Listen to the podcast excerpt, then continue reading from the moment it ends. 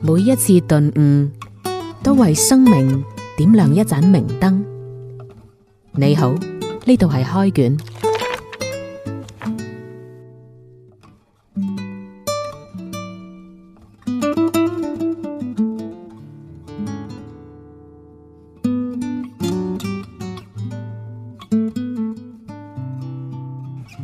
歡迎收聽開卷，呢度有梁浩明同埋黃嘉欣。咁我哋開卷呢，經歷過兩期我誒、嗯呃、講一啲經典嘅名著，邀請大學生上嚟之後呢，咁從呢一期開始呢，我哋又去關注翻啲現實嘅問題啦，係係嘛？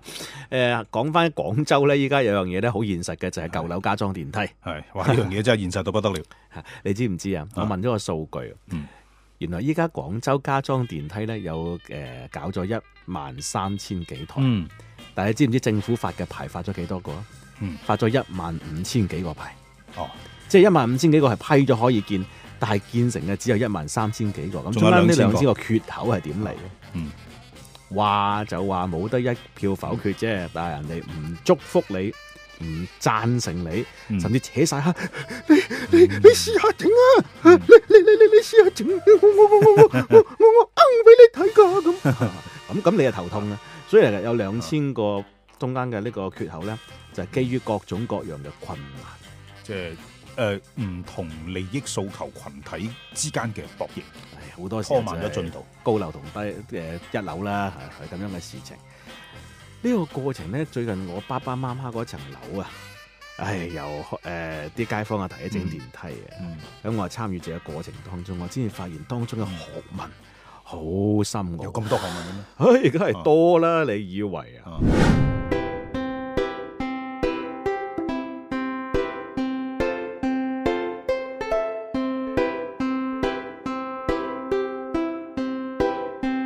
好多人就一樓唔制，邊戶人唔制，啊嗯唔制咪俾錢佢補償佢咪係咯，係嘛？啊跟住但係唔係所有人都同意話我俾錢去補償，唉，你電視台嗰啲新聞都講噶嘛，幫人搞個小花園啊，嚇，幫人哋裝個隔音玻璃窗啊，嚇。錢從何來？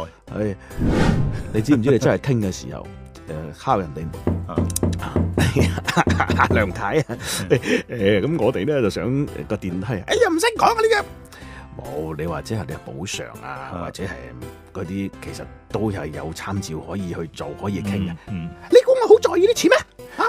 我依家我住咗幾廿年嘅啦，我要住過世㗎呢度高峰高峰亮節唉，我要傳俾我仔仔孫孫啊！喂，你咁大嚿嘢突喺我個廳門口啊！講到咁大個道理，好似好難反駁。係啦，所以誒、呃其實好多時候呢、個模型啊，嗯令到我係好深刻嘅啟發。嗯，好多時候又嗱，呢樣嘢有名益你噶啦，嗯你層樓咪值嗰百幾萬，都幾廿年樓齡啊啦，係嘛？ 嗯我補個廿萬俾你撳，冇咁多嘅，廣州最高都千祈唔好係。亂講。廣州誒，依家我了解嘅數據咧，最高係補十幾萬， 嗯啊，最高最高最高嘅。嗯咁但係普通嚟講咧，一般都係兩三萬嘅啫嚇。嗯你又講嘢科普科普，嗯但係咧，你話其實你哪怕以最高嘅標準，你話十萬咁計啊，嗯，唔係個個好在意嘅。係，啊，有時候人哋就在意嗰度氣。又或者佢真係內心係咁樣諗嘅。我佢諗住真係啊喺度住過世，咁你如果住一樓、二樓啱好個電梯間阻住佢嗰個開陽位，嗯，咁佢就真係好唔舒服啦。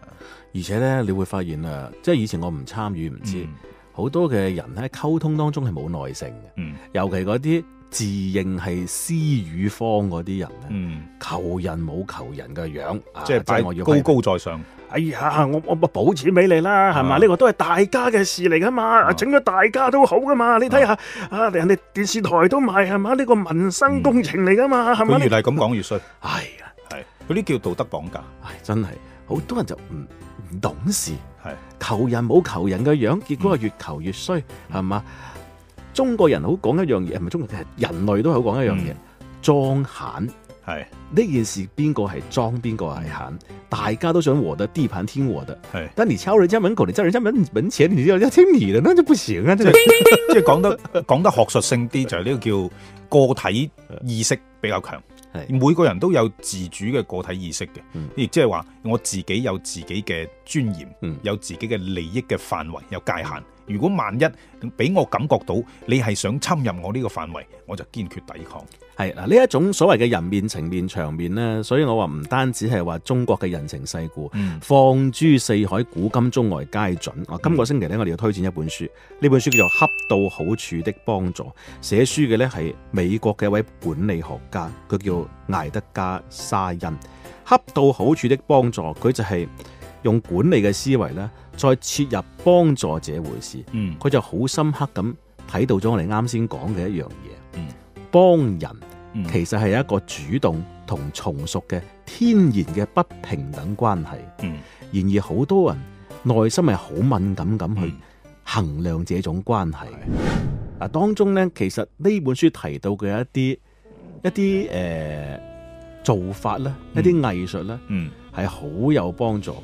嗯啊，例如我喺處理自己加裝電梯嘅過程當中呢，啊，廣州有一個非常之好嘅示範區域嘅沙縣街。嗯沙縣街嘅廣重社區啊，嗯一次過加裝又唔係一次過，即係過去幾年陸續加裝幾廿棟，都嗯處理得好好成功，好、嗯和諧嗯，啊！咁我梗係揾人哋取經㗎啦，嗯係嘛、到底點樣可以搞到咁順利嘅啫？啊咁啊，佢俾咗好多嘅誒協調嘅方法俾我嘅，咁啊、嗯甚至佢哋嘅街道書記親自嚟咗嗯誒我哋嗰邊度睇，嗯咁啊做咗好多溝通工作。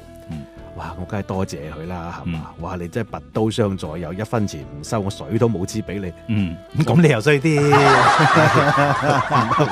你支水都覺得自己係學不懂書 啊！跟住一路送佢上車，多謝佢嘅時候啊，哎，冇冇冇冇冇，我多謝你至係啊！嗯哎，我多謝你又俾咗個案例俾我去參考。哦哇！我真真係咁牽強，你講得，但係都搞到唔係搞，到但係佢咁樣講，你會覺得好舒服啊，係係啊嘛？！你你明明係幫咗嗯我，我喺度多謝緊你嘅時候，你一個擰翻轉頭話你俾多咗個案例俾我，積累咗我哋經驗，為下一步工作嗯提供咗好多豐富嘅素材。嗯。哎呀，咁呢個好體面，好體面。呢、個我覺得呢個就係待人接物嘅一種技巧嚟嘅，嗯啲技巧仲要係比較高嘅。所以如果係即係講到人同人之間嗰個互動嘅關係，因為我覺得呢，人作為靈長類動物最高級嗰種呢，就係其實都係代表住所有靈長類動物嘅特性嗯係乜嘢呢？就係中意型叻。中意將自己放喺群體裏邊比較優先嘅位置嗯。我發覺即係自從我做咗老豆之後，我我開始覺得誒、小朋友佢應該唔會咁注意，唔唔會咁咁重視呢樣嘢。但係原來唔係嘅，嗯包括我個仔，我個仔嘅同班同學，同埋佢同齡嘅人，我都會發現啲小朋友呢，其實當佢進入小學階段之後呢，佢就會個自我意識慢慢開始膨脹。嗯只允許佢幫助人，而唔允許人哋幫助佢，或者唔係叫唔允許啦，係當人哋幫助佢嘅時候呢，佢個人會比較即係好似自尊心受損咁。哪怕你幫助咗佢，都要佢覺得係佢自啊己搞掂咗件事。係啦，啊，呢、個就係幫助當中嘅藝術，亦係呢本書提到嘅東西。係啊，你講到呢度，我諗起啊我以前大學有個宿舍嘅同學啊，佢屋企嘅家家家庭嘅教養非常好嘅，嗯嗯爸爸媽媽都好有水平嘅。嗯咁啊，大家會講到呢個性教育點啟蒙啦，嗯係嘛？嗯好多人屋企唔識講啊嘛，爸爸媽媽係嘛？佢講咗佢講咗佢爸爸媽媽一個非常之好嘅做法，嗯將一啲啟蒙嘅書籍呢，唔係唔係俾佢睇喎。嗯係收喺屋企一啲書架嘅地方，佢揾得到，啊，但係又唔明顯嘅地俾啲方蛛。絲馬跡俾佢發現係啦，跟住佢自己靜雞雞揾嚟睇。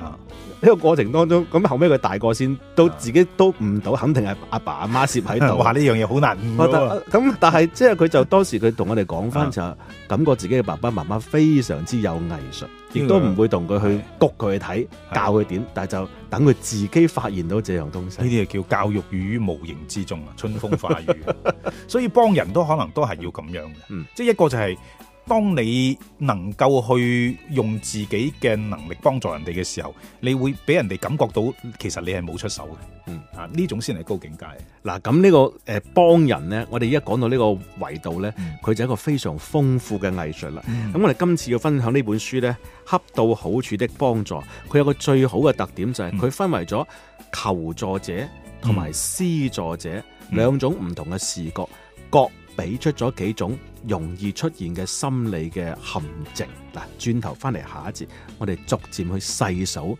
這些心理陷阱。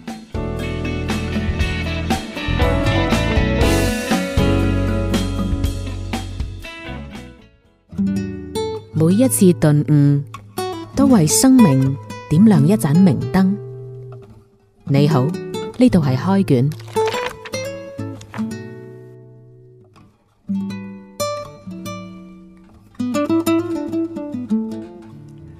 翻嚟開卷，呢度繼續會有梁浩明同埋黃嘉欣嘅。今日介紹呢本書呢，叫做《恰到好處的幫助》，令我哋睇到呢，即係其實喺幫助這種看似係誒呃好好光明磊落嘅行為係當中呢，嗯好多好隱隱蔽嘅秘辛啊，嗯隱蔽嘅藝術。呢、個唔單止你話咩誒中國人愛面子，唔係唔係嗯唔係唔係，呢本書美國人寫嘅，你放諸古今中外啊。嗯喺呢個天然地存在從屬、嗯莊閒咁樣嘅敏感嘅不平等當中咧，大家係心中都有啲小糾結嘅。點樣去平衡佢呢？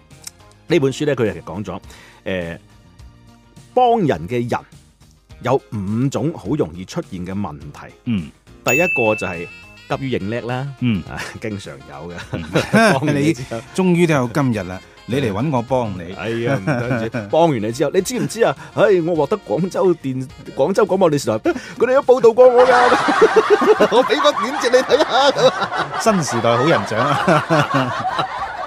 即係明明幫我收咗水喉。哎呀，係啊，你知唔知嗰次五一勞動節嘅時候，專門有個記者嚟採訪過我㗎。哎呀，嗯咁嗯咁就 overacting 啦，用力過猛啦，啊，係啊急於逞能呢個第一個，嗯第二個就係不顧求助者嘅抵觸情緒，嗯，持續施壓。嗱，你唔你一定要按我呢個方法做，如果唔按我呢個方法做，你就死硬啦！潛台詞就我就叻過你，係啊，跟住你覺得今誒嗰個求助者就話，但係我呢度點喎？哎呀，你啊真係，我本將心照明月，奈何明月照溝渠係嘛？我啊真係嬲到唔值錢，熱面貼在冷屁股上邊。最就地講呢啲説話，即係佢會將一個幫助人嘅一個舉動變成係佢壓迫人嘅一個舉動，呃人哋去使。係但係呢個裝肯就，其實呢當中有個藝術嘅。嗯誒、呃我就舉翻加裝電梯為例子啊！嗯今次我真係學到好多嘢，總之點起都係擋喺人哋屋企門口噶啦。咁但嗯、係咧，你有擋多啲同擋少啲嘅區嗯別，使錢多啲同使錢少啲嘅區嗯別，遮光多啲同遮光少啲嘅區別嗯。跟住我哋之前嘅書都有講過噶嘛，嗯人哋覺得你一次過呃，你就方案 A 啦，最對你考慮最好噶啦咁。啊咁唔得嘅，你最好就嗯係 A B C D E F G 一係本書釘到好靚。係我哋咧就做彩打添，啊誒設計咗好多方案啊。咁咧，我個人感覺咧，可能係方案 D 同埋方案嗯 F 對你會相對好啲，但係方案 A 同埋方案 C 咧，相對嚟講咧，大家剩低嘅節約嘅成本，可以作為俾你嘅貨幣補償會更加好。你哋參照下啦。嗯哎呀，呢個過程當中咧，好似感覺佢又攞翻個裝翻 嚟，嗯係。佢哋就鋸好多即係喎。決定權放翻喺佢手上，而嗯唔係夾硬塞一個結果俾佢。係咁呢個就當中啱先講到啦，人哋求助者嘅抵觸情緒係如何來？嗯，咪就係因為你認叻咯，係啊係嘛？咁第三個心理陷阱就係過分自信。嗯，好多事情呢，一個施助者未必嗯懂得當中嘅一啲係人哋嘅難處嘅。係呢種過分自信呢，仲有可能會損害到嗰個幫助行為嘅最後結果。嗯即係呢種過分自信就係呃太過相信自己嘅能力可以解決呢件事。嗯，咁佢你即係冇彎轉啊！嗯將説話講死咗冇彎轉，到最後，假如你幫人哋幫到最後某一個環節，你過唔到去嘅時候，哇點樣落台？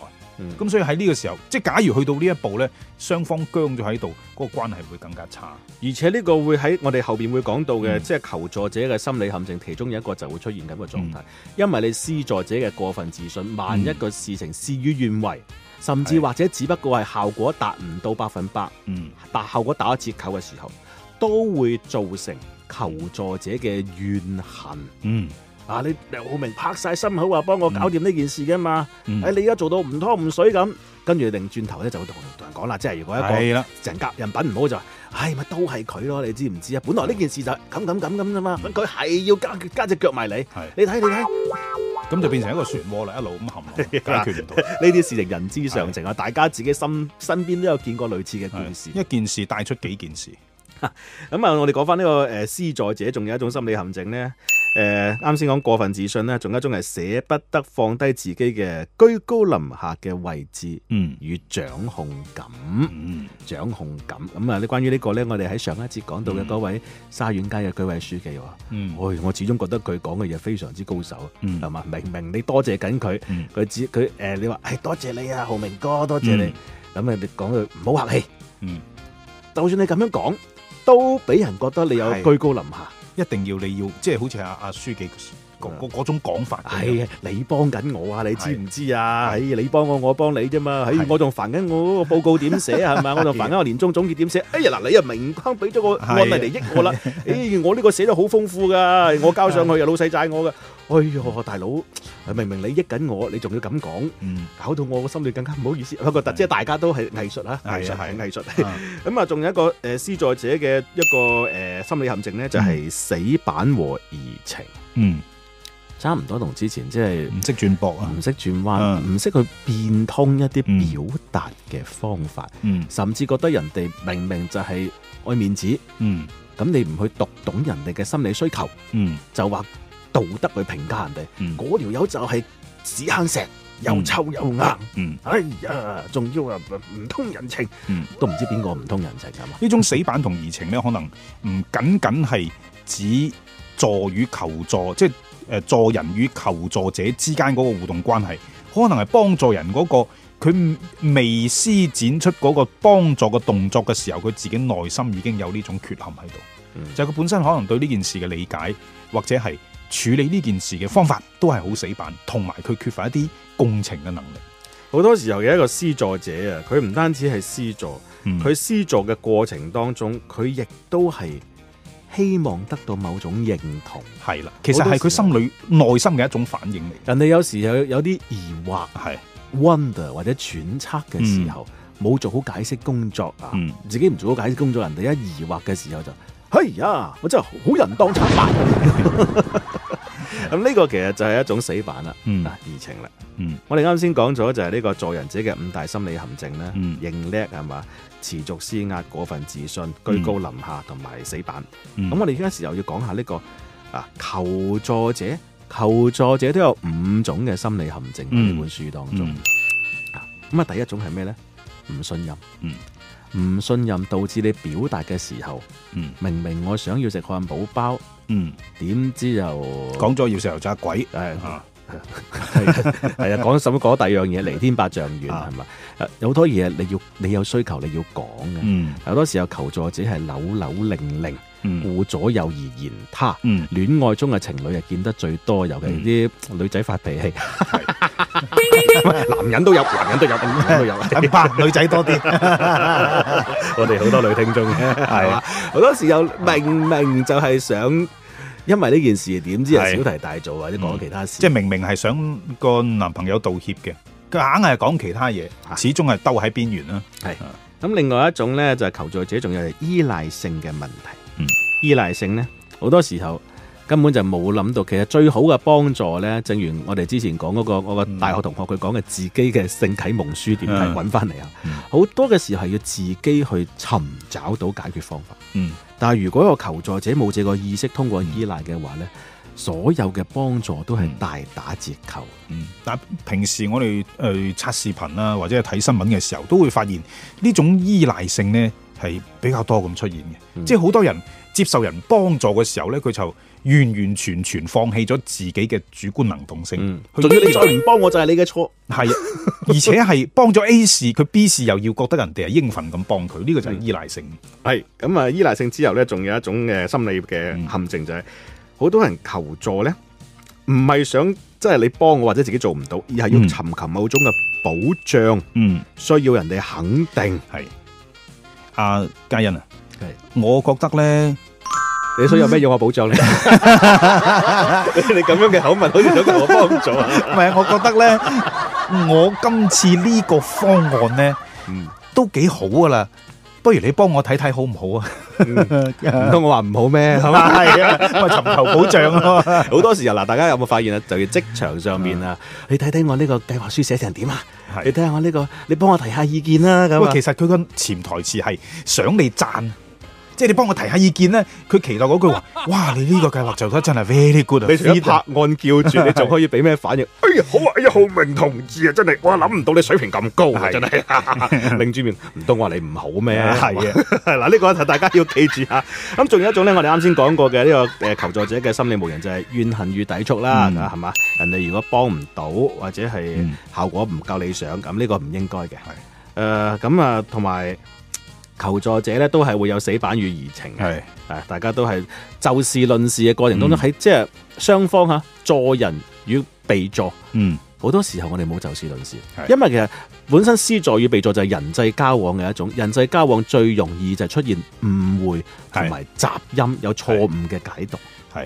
咁到底點樣解決咧？我覺得即係可能關鍵都在於喺呢個幫人同被幫呢啲事情發生之前，先調整好個心態先。嗯肯定首先大家要即係兩一個施助同被被助者之間要取得一個地位上嘅平等。嗯但我覺得最關鍵一樣嘢就係、我哋要承認一件事就係、自己唔係萬能嘅。嗯自己只係某一個小領域裏邊能夠採取主動，其他嘢都係要通過其他人一齊協助協作先可以完成嘅事情。啊，你講到呢度，我突然間連通咗我以前大學時候聽過心理老心理課嘅老師講嘅，啊佢話啲大學生拍拖咧，其實人與人啊，就好似玩蹺蹺板呢樣子啊，嗯心裏邊係嘛？嗯你邊個裝邊個肯，客觀上係裝定係肯，但係你要嗯主動將個裝讓俾人家。啊誒後邊係我解讀 嚇，你將個裝要讓俾人家嘅體面，大家對方又好高情商，懂得讓翻俾你。嗯，哎呀，咁樣嘅你餵我一啖，我餵你一啖，你係氹下我，我氹下咁呢你。啲呢啲情侶就有結果啦。哎呀，呢啲先至係嗯啊嗯最理想嘅人際互動模型嚟嘅。無無論如何，人一世總係喺你幫人或者你俾人幫呢一個過程裏邊完成。係啊，當中嘅藝術，哇！睇完之後你知道，唉，學問好深。咁啊，嗯係呢本書吓叫做誒、呃 叫咩名啊？恰到好處的幫助嗯哎呀講到講到已經有啲暈暈地，恰到好處的幫助啊，值得大家去細細品味。呢期學完到呢度，拜拜。